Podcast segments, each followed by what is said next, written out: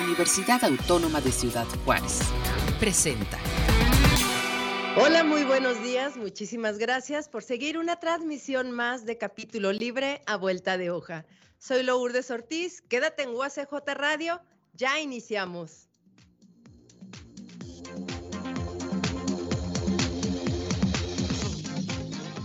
Por la unidad y equilibrio de la serie cuentística en torno a un espacio mítico pero real, la configuración de imaginarios literarios y la prosa depurada que convergen en lo fantasmagórico y lo fronterizo del siglo XIX, el libro Bavispe de Carlos René Padilla ganó el 37 Premio Nacional de Literatura José Fuentes Mares 2022. Carlos René Padilla es sonorense, egresado de la carrera de Ciencias de la Comunicación de la Universidad de Sonora, ha escrito Amorcito Corazón, No toda la sangre es roja, Los crímenes de Juan Justino y Rodrigo Cobra, Hércules en el desierto y Bavispe, publicados por Nitro Press. También es autor de Un día de estos Fabiola y de Yo soy el araña, que fue galardonada con el Premio Nacional de Novela Negra, Una vuelta de tuerca en el año 2016.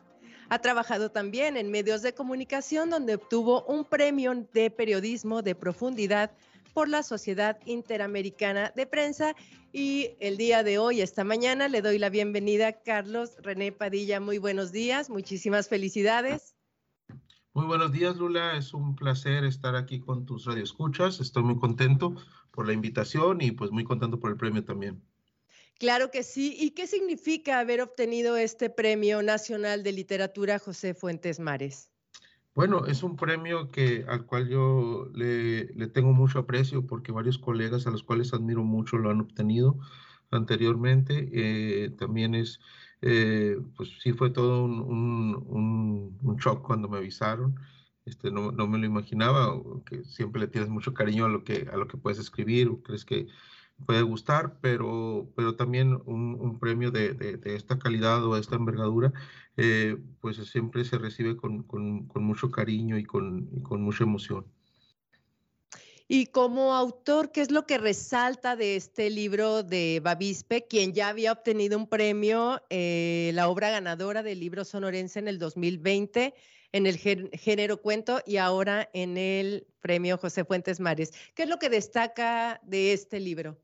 Fíjate que algo que, que me gustó, bueno, que, que, de todo lo eh, que el que haya ganado, vaya, es que haya sido cuentos eh, que reflejan una región como es el noroeste de México.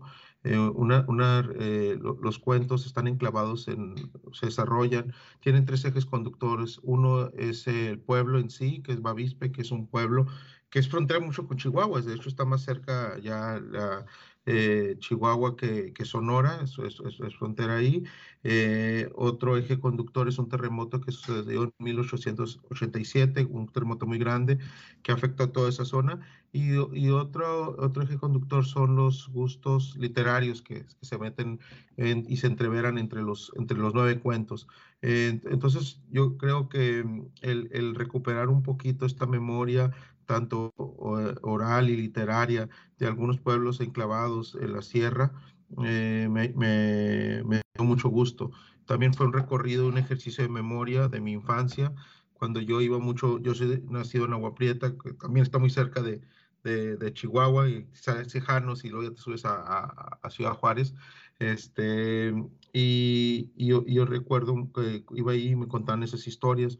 Obviamente estas historias se fueron modificando, ya las vi a, la vuelta de 15, 20 años más, y, recuperarlas como un ejercicio de memoria y ya con una búsqueda literaria eh, muy más, diferente.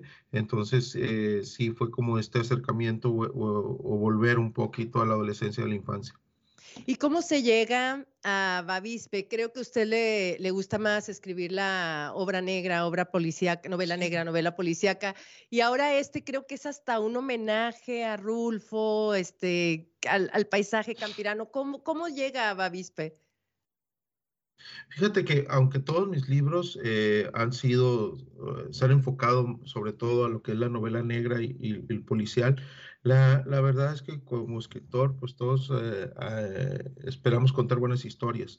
Entonces, estas historias eran, aunque, aunque hay temas criminales, obviamente, también ahora se tocan temas de feminicidio, se tocan temas de, de, violencia, eh, se tocan temas de terror, hay western también, pero creo que como, como escritores estamos hechos de muchas lecturas, entonces de repente yo sí creo que nunca debemos anteponer un género sobre la historia que queremos contar. Entonces, si una historia me da para, eh, esta historia es para un cuento y, y debe de ir en un tono que, que maneje el terror o que maneje la, el, el, thriller o maneje el, el, lo policial o lo criminal, pues hay que hacerlo. Entonces, en estos cuentos eh, sí tienen esa, esa vena un, poquito criminal, pero también hay otra exploración, otra exploración de lo que yo quisiera, quería contar de lo que quería contar y no, no quedaban en otro, en otro género como puede ser el que fuera el gótico, o fuera el terror, o fuera, o fuera esto, esto campirano que comentas, Lula, que esto, esto, estas cuestiones rurales que, que, que quería abordar desde hace tiempo. Bien, este, ahorita leyendo la, la semblanza, eh, veo que tiene una formación periodística. ¿Cree que su formación influye en su literatura? No, definitivamente, o sea, no, no podemos eh, negar la cruz de nuestra parroquia. Eh, creo yo, a mí el periodismo me ayudó muchísimo a, primero, a no confiar en, en, la, en, la, inspiración, ¿no? Creo que como periodista tú llegas a la sala de redacción y no, no, le dices al editor, espérame, no, no, vengo inspirado, no, no te voy a entregar ni una nota y nos vemos. Este, el, el último trancazo te lo va a dar con el teclado antes de que salgas. Entonces, eh, eso, eso me sirvió, que, que, la literatura es trabajo, es, eh, eh, obviamente, ya lo han dicho otros genios, que cuando te agarra la inspiración trabajando, ¿no? también me ayudó muchísimo a encontrar otros ángulos de, de, cómo contar las historias. De repente había un, un hecho, yo, yo trabajé mucho tiempo en, en, en reportajes especiales y en la nota roja. Entonces de repente podría haber 10, 12, 15 colegas viendo un mismo suceso entonces, eso de contar o para diferenciarte un poco, pues tenías que buscar otro ángulo. Eh, entonces, todo eso me, ayudó el, periodismo, buscar esas pepitas de oro de repente en, las, narraciones o, en una, o en una plática o, en un comentario que uno escucha en el, camión o que escucha eh, mientras está esperando la comida o cualquier otra cosa y que son detonantes para, la, para las historias que uno quiere contar. De repente, se me ha pasado muchísimas veces que estoy en, la, fila de, algún lado del supermercado y oyes algo y dices tú, ah, qué, qué, interesante. No por chismoso, pero sí por, porque yo creo que los escritores debemos estar escuchando más de lo que hablamos, ¿no? Claro que sí. Entonces, este libro, Bavispe, es editado por Nitro Press. ¿Dónde podemos encontrar el libro a la venta para quienes quieran eh, leer el libro ganador del premio José Fuentes Mares? Sí, eh, este publicado por, por Nitropress, que, que ha publicado la, la, mayoría de mi obra, este, gracias a coediciones que han hecho con el Instituto Sonorense de Cultura. Eh, la pueden encontrar en la página de, de la editorial y, y, creo que ya está en todas las librerías, al menos en Gandhi, en el Péndulo y en el sótano ya están. Este, siempre digo el Gandhi porque es mucho más fácil, se los mandan a su, a su casa en un clic y, y, llega, ¿no? Y pronto está llegando a, dentro de, de la mm, red de distribución, eh, también eh, atienden a librerías independientes, entonces pronto estará llegando a varias librerías independientes a, todo, a todo México, pero ahorita ya están las principales librerías del país y, y llega súper rápido, ¿no? Claro que sí. Bueno, este libro, eh, ¿en, qué periodo lo escribió? ¿En qué año lo, escribió? Porque la pregunta es, ¿qué más ha escrito? ¿Qué más podemos esperar? Este, y si va a seguir explorando otros, otros, este, manera de contar historias. Sí, por ejemplo, el, el, algunos de los libros que tengo ahí ya, ya publicados, hay de ensayo, hay crónicas sobre todo, que son unas recuperaciones de mi época de periodista, novelas, este, ya tenía muchos, muchos años sin entrar, sin regresar al cuento, ¿no?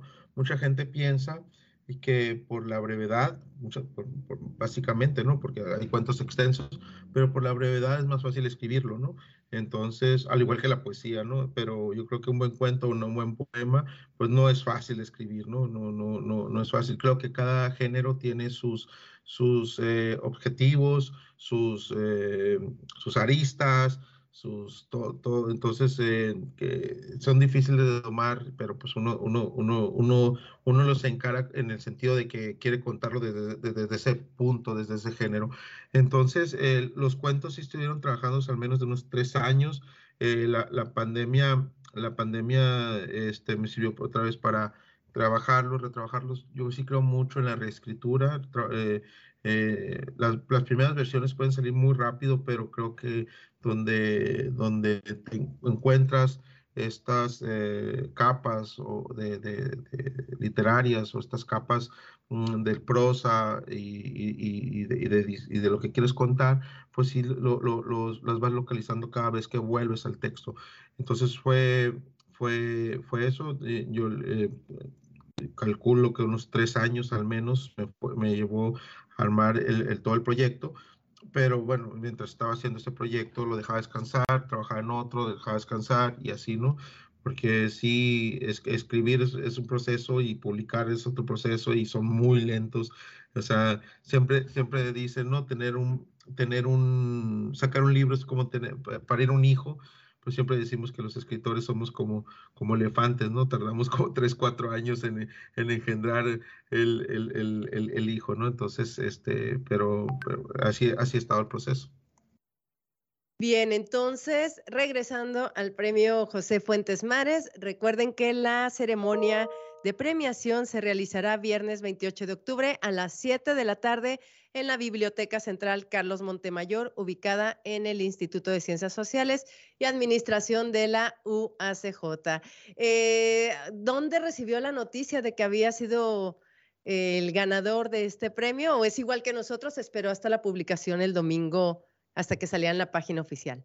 No, fíjate, eh, me avisaban en Querétaro, andábamos en la, en, la primera semana negra de, eh, de, Querétaro, ahí me, me, hicieron la, la, llamada, este, y, pero bueno, eh, yo creo que parte, ahí lo contará más el tocayo, pues, pero creo que parte de, del, del, los nervios es, es que sea una broma o que, o que de repente te, hasta que se confirme todo, ah, bueno, ya está en la página, ya ya no, ya no hay para dónde hacerse. Entonces, sí, sí, obviamente le, avisé a, los más cercanos, este, pero sí, con eh, a mi familia y, y, algunos amigos que andan ahí, pero dije, no, con hasta que sea, hasta que se publique, no, no, no, no, hasta, hasta que todo sea, todo sea ya eh, legal, ya, ya que esté, ya que esté ahí. Pues muchísimas felicidades, felicidades, Carlos René Padilla. Nos estaremos viendo el 28 en la ceremonia de premiación. Y pues algo más que nos quiera, que nos quiera decir, que nos quiera anunciar. No, nada, pues espero que, la gente de, Juárez, este, la que pueda darse la vuelta a la premiación, este, tengo grandes amigos allá en, la ciudad y espero verlos, a todos. Eh, este, y pues, sobre todo que sea la oportunidad de leer el libro. Eh, eh, ahí va, poco a poco. Yo creo que un libro debe de, de tener el tiempo suficiente para llegar a sus lectores. Desgraciadamente, a veces la industria editorial es tanta, es tan grande, que cuando queremos agarrar un libro ya no lo conseguimos o, ya no lo encontramos. Estamos en la, tardamos tres, cuatro años en escribir el libro y está dos meses en la mesa de novedades. O sea, la, vida de, estante es muy pequeña. Entonces, este, es eso, ¿no? Y sobre todo que este, den también la oportunidad de, leer lo que está haciendo en el noroeste de, de México, que creo que hay grandes colegas que están escribiendo en todos los géneros, que están haciendo mucho, eh, cosas muy importantes, ¿no? Este, mm, son, son, creo que, espacios que se van recuperando. Eh, cuando pues, estés en Chihuahua, yo en Sonora, Baja California y todo, de repente estamos tan lejos de Ciudad de México, de, eh, de, este centralismo que, que, sigue existiendo. Entonces, perdón, de repente, tener estos lectores, que, te lean y que sepan lo que sucede en, en, otras más en otras partes, en otras regiones, pues muy importante. Y también pues nosotros como ver lo que está sucediendo en, el suroeste, en, en, los otros nortes, porque somos muchos y se están, se están contando historias muy, muy importantes. Entonces, acercarse a la literatura mexicana, acercarse a la literatura del noroeste, es, eh, pues espero que no, le tengan miedo los, grandes lectores. Y más cuando ya el libro Bavispe, en este caso, ya tiene dos premios, eh, libro Sonora y el libro, perdón, el Premio Nacional de Literatura José Fuentes Mares. Así que busquen Bavispe, eh, busquen otras obras del autor Carlos René Padilla, quien agradezco que esta mañana nos haya acompañado. Muchas gracias, Lula. Muchas gracias por la invitación y nos vemos el próximo viernes. Claro que sí, aquí nos vemos y aquí en capítulo libre a vuelta de hoja, continuamos.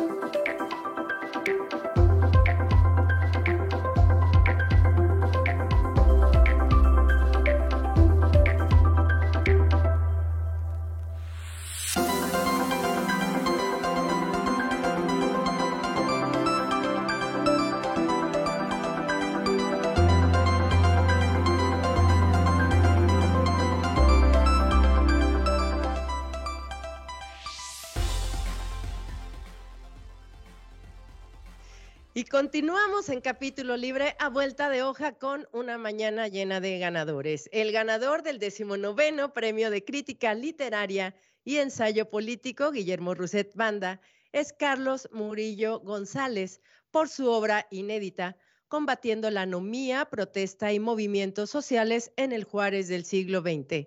Carlos Murillo González es egresado de la carrera de Sociología de la UACJ donde también estudió la maestría en ciencias sociales. Es estudioso de la sociedad y de sus fenómenos.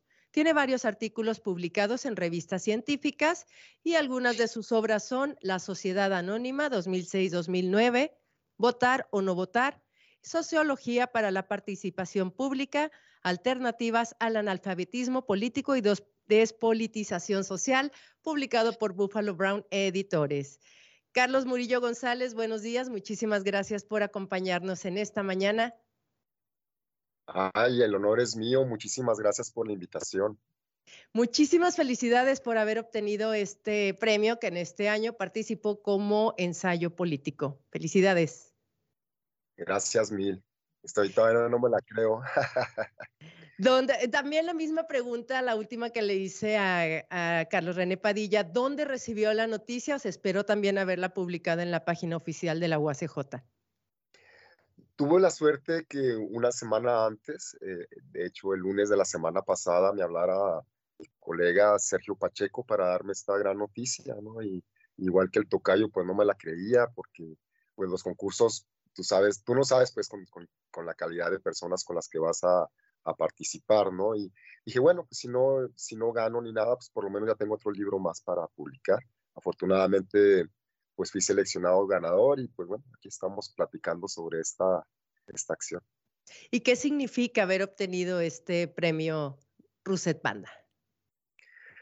Pues es muy importante porque es, es un premio nacional de un hombre de izquierda y de, y de pues de repercusiones que tienen no solamente alrededor de Juárez, sino de, algo que está pasando en México, que, que, tiene que ver con la protesta social, con los movimientos sociales, y además para la sociología, porque siendo mi profesión de sociólogo, para mí la sociología es política, este, pues es muy importante pues que se le dé un reconocimiento a carreras tan poco conocidas como la nuestra de sociología, y pienso que es un escaparate precisamente para, para hacer la invitación a otros colegas a que participen en este tipo de eventos, ¿no? Creo que desde la sociología tenemos mucho que decir y aportar a la literatura y obviamente a la realidad social en la cual nos encontramos.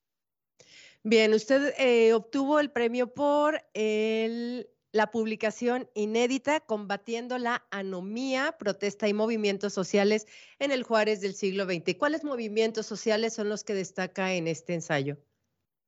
Hay nomás una corrección porque es, e, es en, la, en, el siglo XXI, porque son, es, es precisamente, la ah, novia es, es, este término de, de, Emilio Durkheim, eh, uno de los padres de la sociología, donde es una sociedad o una de dos, o que no tiene reglas o que no se respetan.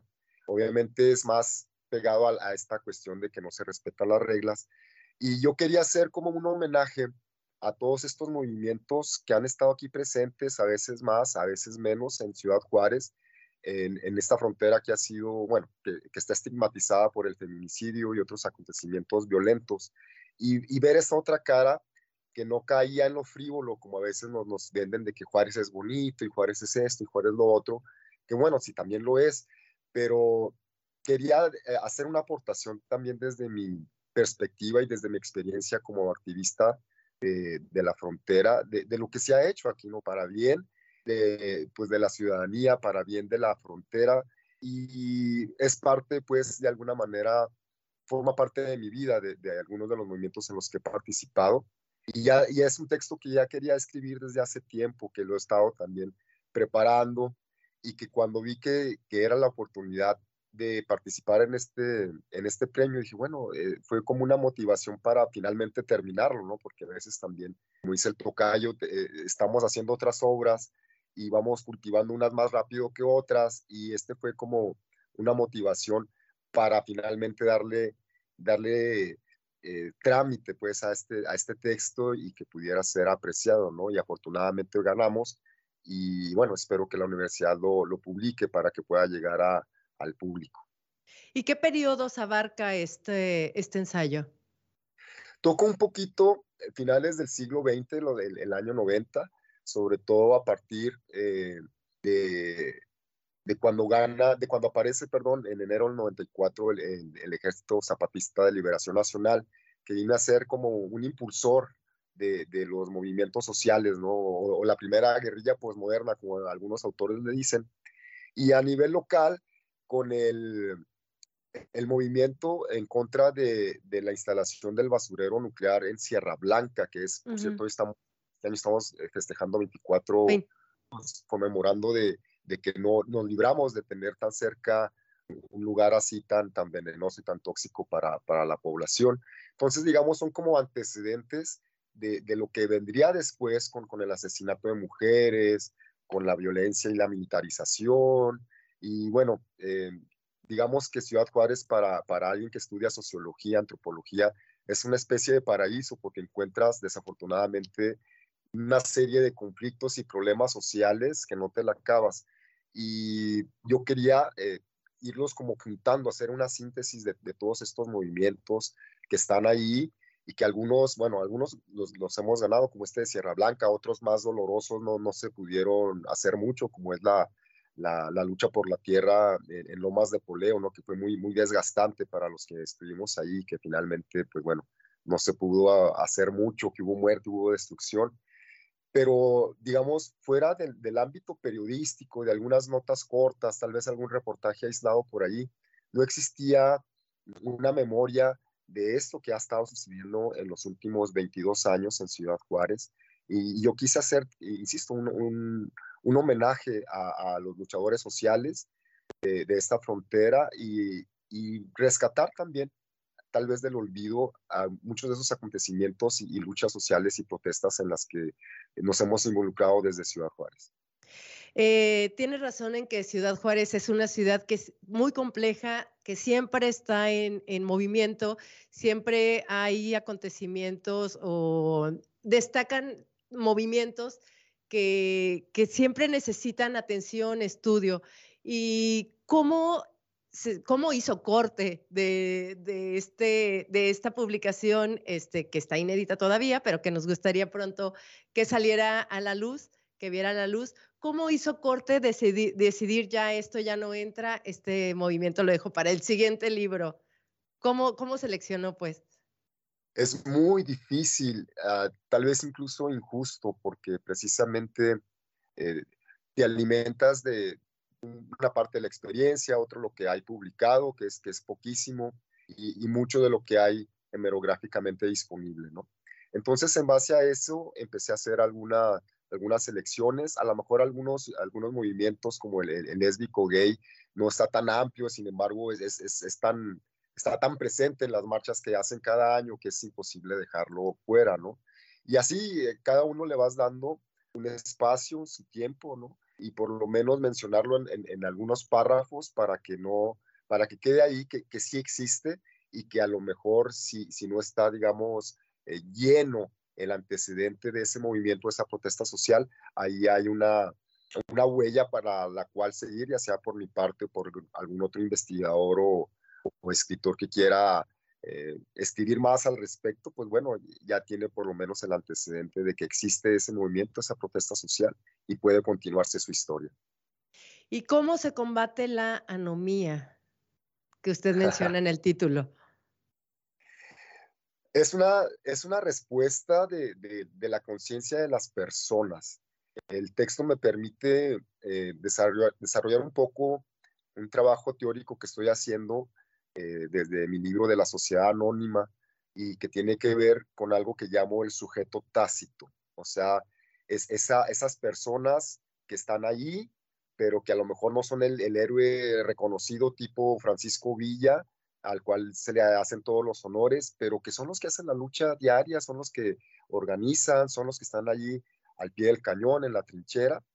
Y eso, digamos, eh, yo quería exponer eh, eh, algo que las personas nos podamos identificar como parte importante de cualquier historia sin necesidad de ser estos líderes grandilocuentes que a veces nos ponen los libros, ¿no? Y que, bueno, nadie les niega su calidad y talento, pero el sujeto tácito somos todos nosotros y nosotras, ¿no? Somos aquellas personas que, que si ves a un, a, una, a un migrante desamparado, lo llevas a un albergue, que si ves que, eh, no sé, hay niños en la calle, pues eh, los llevas al DIF o, ayudas de alguna u otra manera, que si se le quita dinero a la cultura, pues por lo menos haces una cadena de, de Change.org para para avisar a los ciudadanos por qué no tenemos el Festival Internacional Chihuahua, etcétera.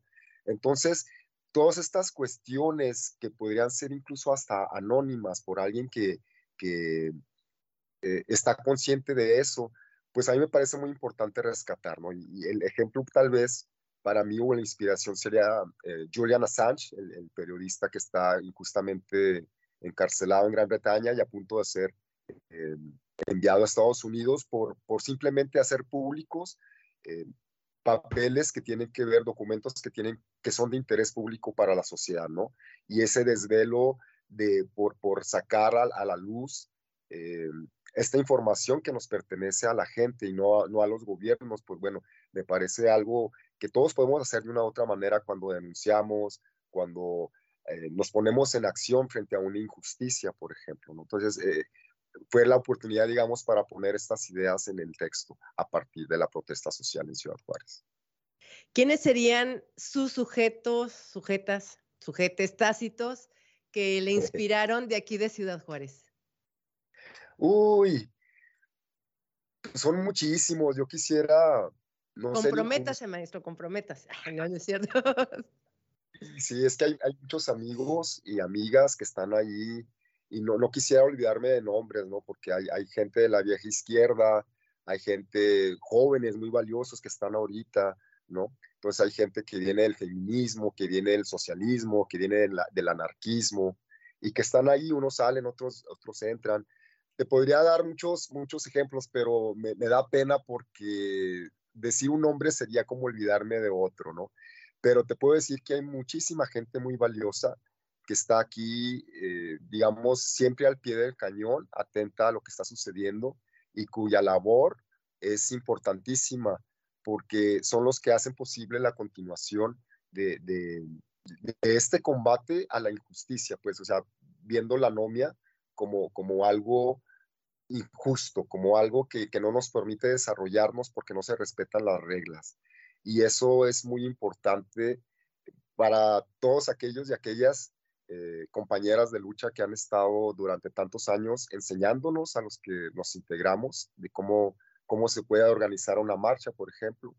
Y también este, para aquellos que anhelan pues una ciudad mejor, una sociedad mejor, un país mejor y que se van sumando a estas luchas, aunque sea un tiempo en sus vidas, ¿no? Pero es, es algo valioso. Y, insisto, no quisiera decir nombres porque se me van a olvidar otros y luego ya me voy a arrepentir incluso yo de, de haberme olvidado de alguien importante. ¿no? Bueno, está bien, respetamos entonces esta, ese silencio tácito eh, también. ¿Y qué planes hay de la publicación del libro para este ensayo, ahora sí ganador del premio Rousset Banda? Eh, ¿Qué planes hay con esta publicación?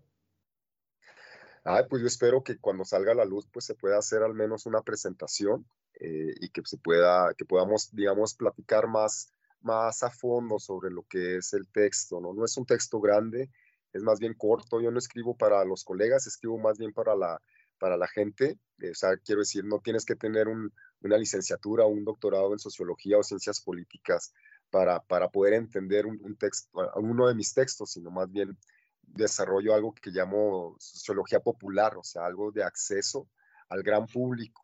Esa es mi idea de, de poder difundir la sociología a, partir de, cuestiones muy reales y que son tan, son tan reales que precisamente las vivimos. Entonces yo espero que se pueda hacer al menos una presentación para ese gran público y que se pueda apreciar lo que está ahí y ya obviamente si, si hay interés, pues que lo puedan adquirir. Claro que sí, pues ahí estaremos al pendiente de la publicación Combatiendo la anomía, protesta y movimientos sociales en el Juárez del siglo XXI, de Carlos Murillo González. Muchísimas gracias por habernos acompañado esta mañana. Ah, quiero agregar, perdón. Asimismo, este premio decidió otorgar dos menciones honoríficas a Israel Covarrubias por Festina Lente, el relato democrático en el contexto pandémico, y a Héctor Saúl Solís Gardea por la encrucijada de México, populismo, neoliberalismo o democracia. Felicidades a ambos autores y nuevamente les comento la ceremonia de premiación viernes 28 de octubre a las 7 de la tarde en la Biblioteca Central Carlos Montemayor, ubicada en el Instituto de Ciencias Sociales y Administración de la UACJ. Carlos Murillo González, muchísimas gracias por habernos acompañado esta mañana. No, pues gracias a ti, Lula, y a todo el equipo de la UACJ por, por haberme invitado. Un placer estar con ustedes. Gracias, pues nos estaremos viendo entonces en la ceremonia de premiación el 28 y aquí continuamos con capítulo libre. No te vayas.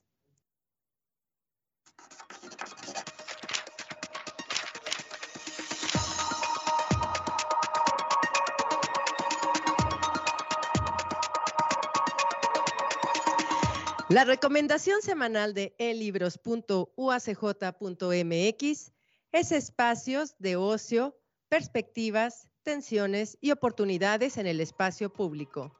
Lisette Vanessa Chavescano, coordinadora de la obra. Desde que la COVID-19 apareció en el mundo, los seres humanos nos vimos afectados por causa de la pandemia y el aislamiento social. Aunque las formas de habitar y convivir cambiaron, no todo fue negativo. La migración hacia la virtualidad con ayuda de las redes sociales y las plataformas de comunicación fomentaron y facilitaron otras maneras de seguir compartiendo información y de mantenernos conectados unos con otros. En la academia ahora solo basta un dispositivo electrónico, que bien puede ser un celular, y con un clic nos enlazamos e intercambiamos conocimiento. Desde 2020, con esta intensificación de las actividades virtuales ha sido posible desarrollar propuestas de investigación interdisciplinar e internacional. En el verano de 2020, un grupo de docentes e investigadores de la Universidad Autónoma de Ciudad Juárez tuvo la inquietud de desarrollar un encuentro por medio de una webinar cuya temática central fueron los espacios de ocio pensados desde diferentes perspectivas. La intención era no solo discutir el ámbito local, sino también escuchar las experiencias de pares de otras latitudes como Bogotá, Ibagué y Canadá. Esta fue la recomendación semanal de elibros.uacj.mx. Espacios de ocio, perspectivas, tensiones y oportunidades en el espacio público. De Lisette Vanessa Chávez Cano, coordinadora de la obra.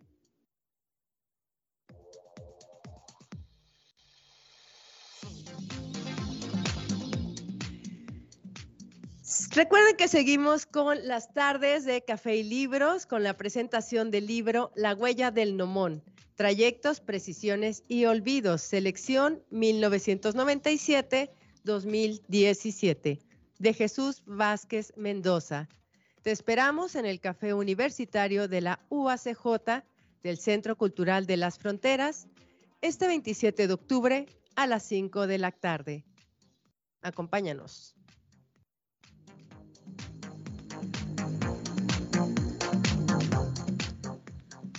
Muchísimas gracias por seguir la transmisión de Capítulo Libre a Vuelta de Hoja. Nos vemos el próximo martes. Gracias a todo el equipo técnico que hizo posible esta transmisión. Soy Lourdes Ortiz, síguenos en redes sociales y nos vemos la siguiente semana. Bye. Este fue un programa de la Dirección General de Comunicación Universitaria de la Universidad Autónoma de Ciudad Juárez.